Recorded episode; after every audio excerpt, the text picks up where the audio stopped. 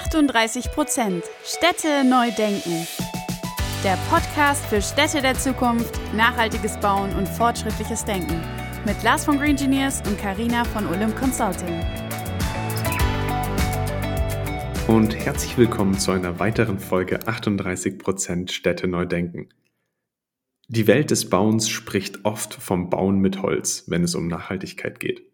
Mindestens genauso spannend ist aber jedoch das Material, welches ebenfalls sehr häufig vorkommt auf der Welt, sehr gut zu recyceln ist und gleichzeitig ein wunderbares Raumklima schafft. Die Rede ist vom Bauen mit Lehm in all seinen Formen und Einsatzgebieten. Wir sprechen heute jetzt mit Björn Klug von Conluto darüber, welche Vorteile und Nachteile das Bauen mit Lehm hat. Bleibt also dran und baut euer Wissen solide mit Lehm aus. Los geht's. Ja, hallo Björn, heute zu Gast bei uns im Podcast. Hallo Karina, hallo Lars, vielen Dank für die Einladung. Willkommen auch von meiner Seite, Björn. Wir starten wie immer mit der ersten Frage direkt rein. Wer bist du eigentlich und was macht Conluto?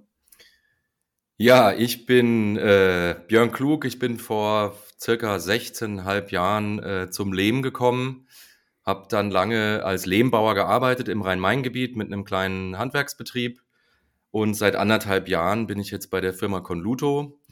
Ähm, da fühle ich mich pudelwohl. Ähm, ich habe die ganze Zeit mit dem Conluto-Material und den, den Lehmputzen gearbeitet ähm, und bin da jetzt als Support-Handwerk, Anwendungstechniker tätig, äh, bin so überall unterwegs, betreue Baustellen, halt Vorträge und mache Schulungen. Das ist so mein Job im Moment.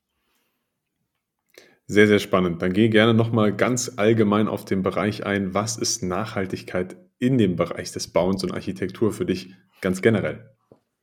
Tja, was ist nachhaltig? Ähm, ich würde sagen, ähm, wir müssen einfach die Bauwende jetzt vorantreiben. Ähm, wir brauchen, wir müssen weg vom Neubau und in die Sanierung rein. Das ja, erzählen wir in unserer Branche schon seit 15 Jahren, aber es fühlt sich irgendwie gerade so an, als kommt das gerade.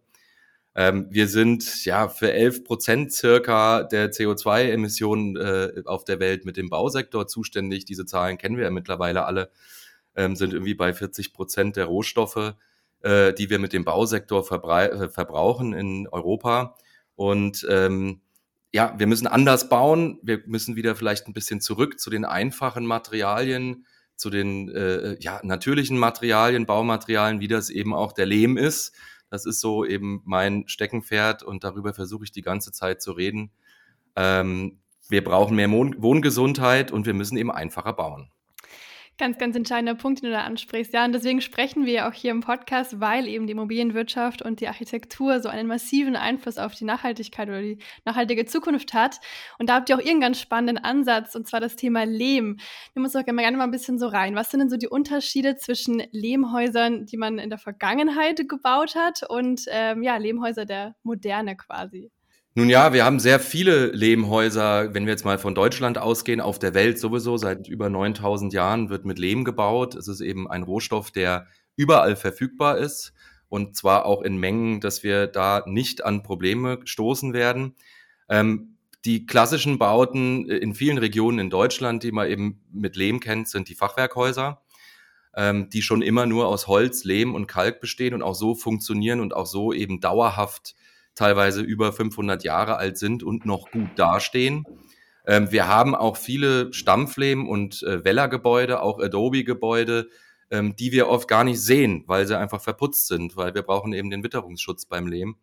Und äh, das fällt dann immer erst auf, wenn dann mal so der Putz abfällt und wenn man mit offenen Augen rumfährt oder sich solche Initiativen wie Golem anschaut, äh, es gibt da doch ganz schön viel.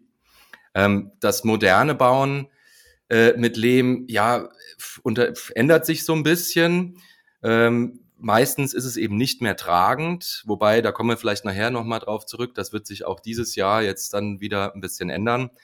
Aber ähm, ja, wir sind vor allen Dingen dabei, Masse in zum Beispiel den Holzbau zu kriegen. Und der Holzbau ist nun eben die Zukunft in vielerlei Hinsicht. Und das sind eben oftmals Häuser, denen die Masse fehlt. Und da wird ganz viel gearbeitet mit Lehmsteinen, mit äh, Lehmbauplatten und natürlich mit Lehmputzen. Und äh, das Hauptanwendungsgebiet der Lehmbaustoffe sind eben die Lehmputze in allen Varianten, die wir auch überall einsetzen können. Jetzt schieben wir nochmal ein Thema ein, was nicht ganz direkt mit dem Thema im Allgemeinen deines Alltages zu tun hat. Aber was ist denn dieser Lehmbautreff, von dem ich gehört habe, der so spannend sein soll? Ja, ja, da versuchen wir eben äh, die Community der äh, Architektinnen und PlanerInnen zum Leben zu vergrößern und Angst und Sorge zu nehmen und damit eben mehr damit gebaut wird. Ich mache mit meiner Kollegin, der Sandra Sondern, ähm, die führt den Lehmbaublog äh, zusammen eben mit Conluto und Conluto in meiner Person machen wir alle vier Wochen, einmal im Monat einen Online-Treff. Er wurde jetzt umbenannt in Lehmbautreff. Vielleicht kennt, äh, kennen manche noch den frühen Feierabendtreff. Wir haben es jetzt umbenannt, damit das Wort Lehm auch da drin ist. Und ähm, ja, wir treffen uns online, machen kein Webinar und äh, versuchen jetzt nicht nur reine Wissensvermittlung zu machen, sondern wirklich ein, äh, ja, ein Netzwerk zu vergrößern und zu schaffen, indem wir jetzt äh, immer verschiedene Gäste, Gästinnen haben, die sich vorstellen, ihre Projekte oder Bauweisen vorstellen, meistens eben planende. Ähm, und daran zeigen wir ein bisschen, was geht denn so alles mit Lehm, um dann aber in ja, eine, einen Austausch, eine Diskussions-, ein Netzwerken zu kommen, ähm, dass wir Fragen stellen und, und einfach über Lehm reden und was geht denn mit dem Lehm. Hm, total schöne Idee und da sind ja auch Lars und ich große Verfechter von diesem direkten Netzwerken, Austauschen, voneinander lernen. Also es klingt wirklich spannend. Gehen wir nochmal zurück ähm, zum Thema jetzt Leben direkt und nehmen uns doch gerne mal in, in die Gebäude mit rein. Also in welcher Form wird Leben bei euch denn in den Gebäuden alles eingesetzt und welche Vorteile können dann auch hier in den jeweiligen Bereichen erzielt werden?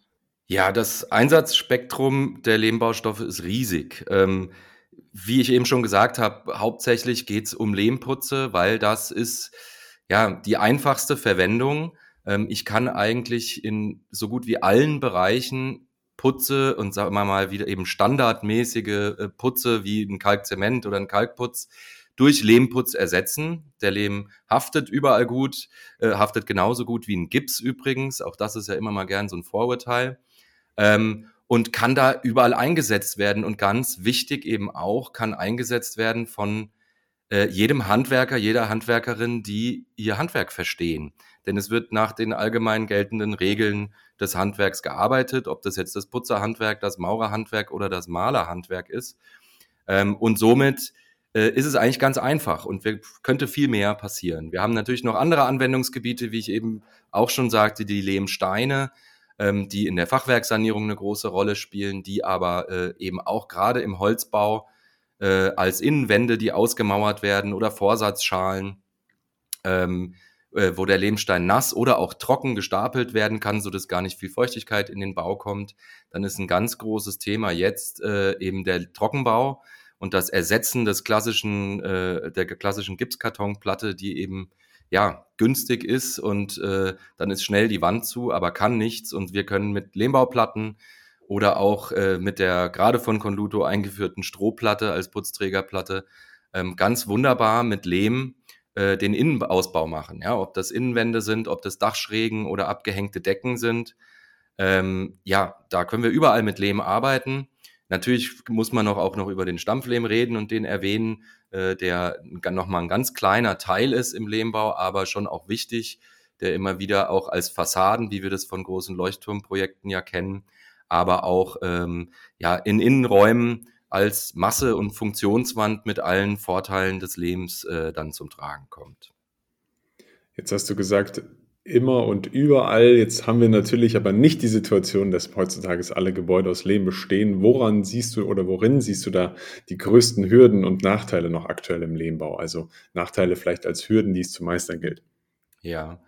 Naja, also ich würde sagen, das sind zwei Teile, die du jetzt gerade gefragt hast, Lars. Das eine ist, ähm, äh, wir haben nicht alle Gebäude aus Lehm, ja, und es muss ja auch nicht ein massives äh, Gebäude komplett aus Lehm sein. Das ist das, was mir immer wirklich ganz wichtig ist. Ähm, ich sagte gerade, der Lehmputz kann überall dran und ja, dann kann man auch vielleicht nur Teile ähm, der konventionellen Baustoffe ersetzen durch eben zum Beispiel einen Lehmputz und ob dann ein Poroton äh, Mauerwerk äh, unten drunter ist oder ein alter Backstein oder das eben ein Holzbau ist.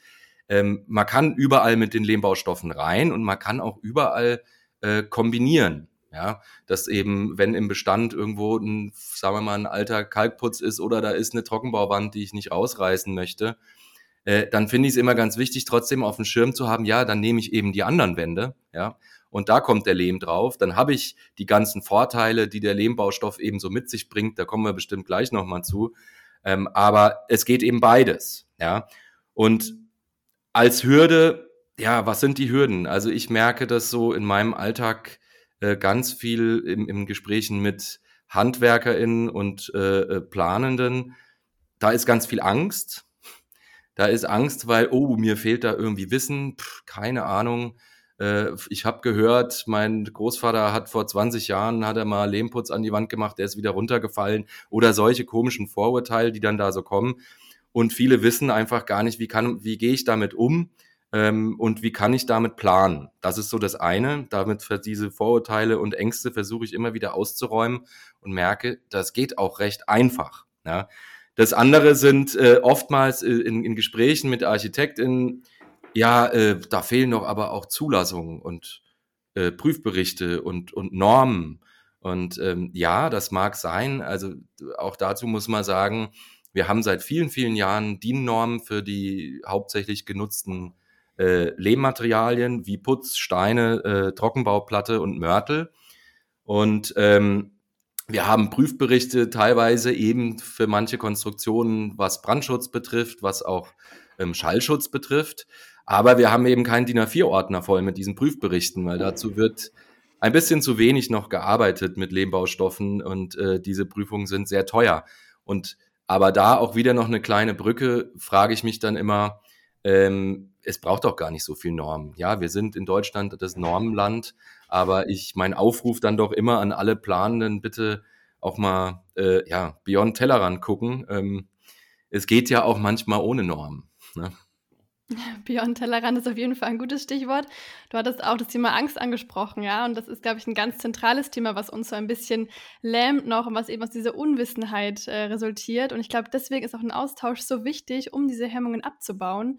Ja. Ähm, und da ist ja auch wieder euer Lehmbautreffen ganz ähm, ja, entscheidender Anker quasi. Ähm, jetzt spielt bei euch das Thema Forschung und Entwicklung ja auch eine ganz zentrale Rolle. Ähm, was passiert da bei euch in den nächsten Jahren noch? Ja, wir, ja, wir entwickeln natürlich unsere Produkte immer weiter. Wir versuchen, ähm, wenn man sich mal unser Produktportfolio anschaut, auch zu schauen, dass die Be Begrifflichkeiten und Bezeichnungen der einzelnen äh, Materialien so ein bisschen angelehnt ist an das, ja, wie es da draußen eben in der Baustoffindustrie üblich ist. Ja, ich nehme mal das Beispiel, wir haben ein Lehm, Klebe und Armierungsmörtel, das ist ein ganz wichtiges Produkt. Ähm, der, ja, jeder, jeder Verputzer, äh, jeder, jede, jede Baudekoration kennt Klebe- und Armierungsmörtel, weil damit wird eben viel gearbeitet im WDVS oder im Sinne von Plattenkleben oder eben Armierungslagen machen im Bestand auf gerissene Wände etc.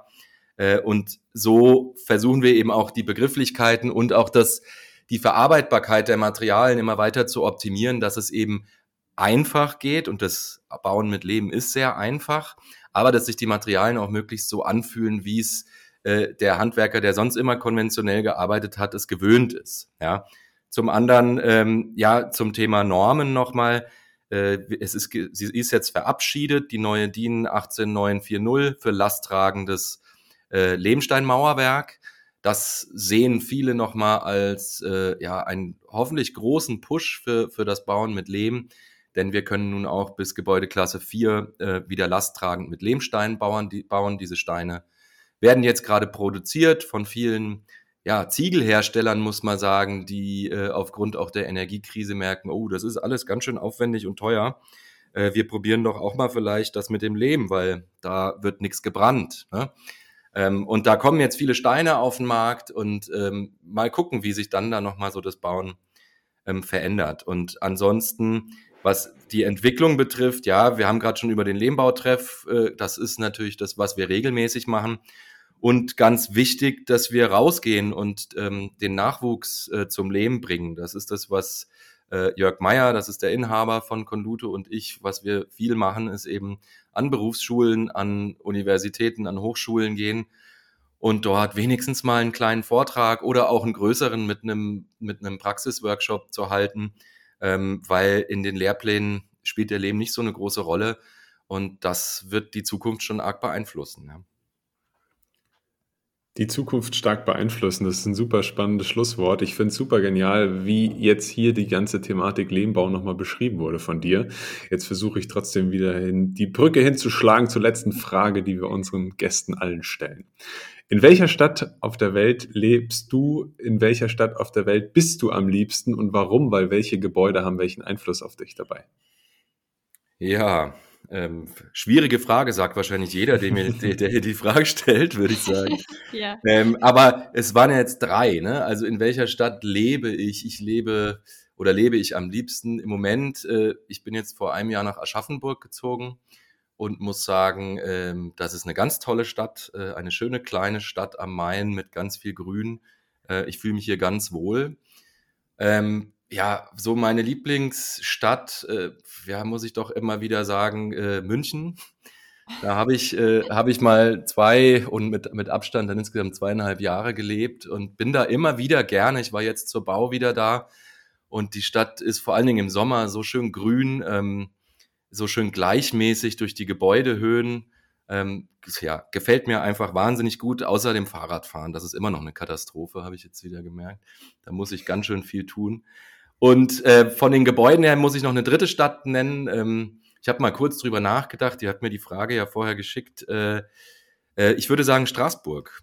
Ähm, und das liegt vielleicht daran, dass ich da so eine ganz starke Ruhe immer empfinde.